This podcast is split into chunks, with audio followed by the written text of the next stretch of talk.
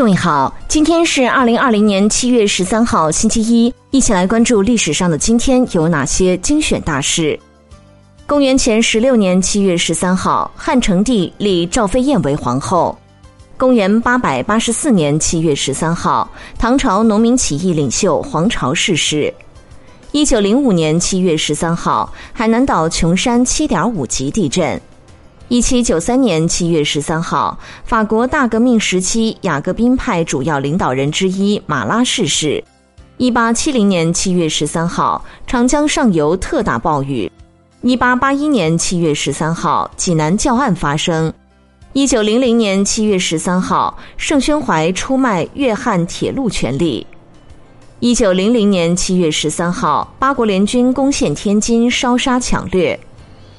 一九零四年七月十三号，西伯利亚铁路竣工。一九零八年七月十三号，第四届奥运会在伦敦开幕。一九一九年七月十三号，英国飞艇往返飞越大西洋成功。一九二七年七月十三号，中共决定从国民政府中撤出。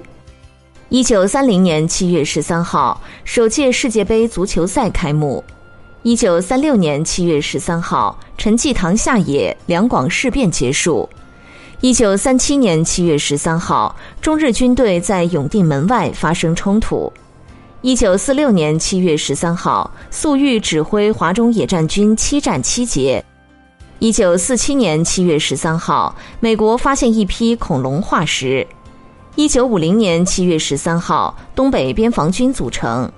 一九五二年七月十三号，中国承认日内瓦关于战时保护平民之公约等五公约。一九五四年七月十三号，中央指示加强市场管理和改造私营商业。一九五六年七月十三号，我国第一批解放牌汽车试制成功。一九五六年七月十三号，宝成铁路全线接轨。